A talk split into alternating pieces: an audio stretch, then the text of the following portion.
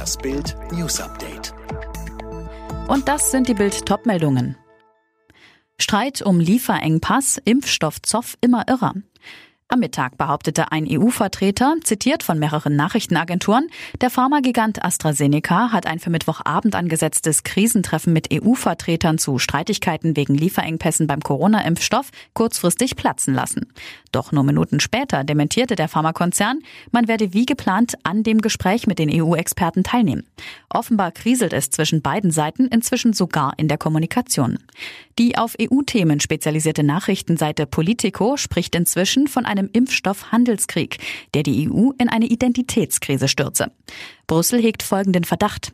Engpässe bei der Belieferung der Europäischen Union mit dem AstraZeneca-Vakzin könnten darauf zurückzuführen sein, dass das Unternehmen Großbritannien und andere Nicht-EU-Länder bevorzugt beliefert.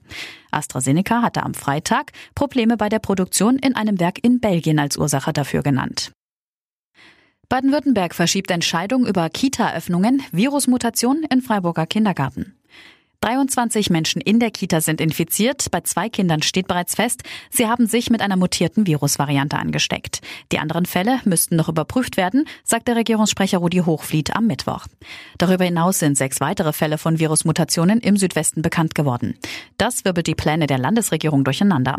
Fast täglich hatte Grünen Regierungschef Winfried Kretschmann vor den neuen Virusvarianten gewarnt. Trotzdem wollte er eine Lockerung für Kitas und Grundschulen durchdrücken. An diesem Mittwoch wollte er mit Kultusministerin Susanne Eisenmann um 14.30 Uhr die Entscheidung verkünden, dass Kitas und Grundschulen schrittweise wieder geöffnet werden sollen. Doch um 14 Uhr kamen die Ergebnisse zu den Ansteckungen mit den neuen Virusvarianten, erklärte Regierungssprecher Hochfliet. Und jetzt weitere Bild-News. Zum Holocaust-Gedenktag heute hat Bundestagspräsident Schäuble vor einem Erstarken von Hassideologien gewarnt. In Deutschland würden sich Antisemitismus und Fremdenfeindlichkeit wieder offen und hemmungslos zeigen. Jüdische Einrichtungen müssen von der Polizei geschützt werden. Juden verstecken ihre Kippa, verschweigen ihre Identität. In Halle entkam die jüdische Gemeinde nur durch einen Zufall einem mörderischen Anschlag. Und nach Jahrzehnten der Zuwanderung denken deutsche Juden über Auswanderung nach. Und das beschämt uns. Deutsche Ermittler haben jetzt eines der weltweit gefährlichsten Computerviren lahmgelegt. In Deutschland, den Niederlanden, Litauen und der Ukraine wurden Server beschlagnahmt. Mehr von Eileen Schallhorn. Einer der mutmaßlichen Betreiber von Emotet wurde jetzt in der Ukraine gestellt. Über sein System konnten die Ermittler die Kontrolle über die Schadsoftware übernehmen. Das teilten die Generalstaatsanwaltschaft Frankfurt und das BKA jetzt mit.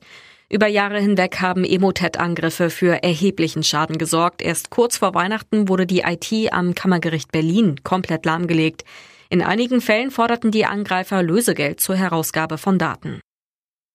Die russische Duma hat dafür gestimmt, den Abrüstungsvertrag New Start um fünf Jahre zu verlängern. Darin verpflichten sich die USA und Russland, die Zahl ihrer Atomsprengköpfe auf 1550 zu begrenzen. Auch der neue US-Präsident Biden hat sich für die Verlängerung ausgesprochen. Obwohl noch unklar ist, wann die Friseure wieder öffnen dürfen, gibt es vielerorts schon einen Ansturm auf Termine. Einige Salons sind schon auf Wochen ausgebucht. Für den Zentralverband des Friseurhandwerks zeigt das die soziale Relevanz der Branche. Dort fordert man, dass die Salons in der ersten Lockerungsrunde dabei sind. Alle weiteren News und die neuesten Entwicklungen zu den Top-Themen gibt es jetzt und rund um die Uhr online auf Bild.de. Übrigens, Bild hat einen Skill, der täglich das Neueste vom FC Bayern München sendet. Direkt gesprochen von den Bayern-Reportern. Sag jetzt einfach, Alexa, öffne den Bayern-Buddy.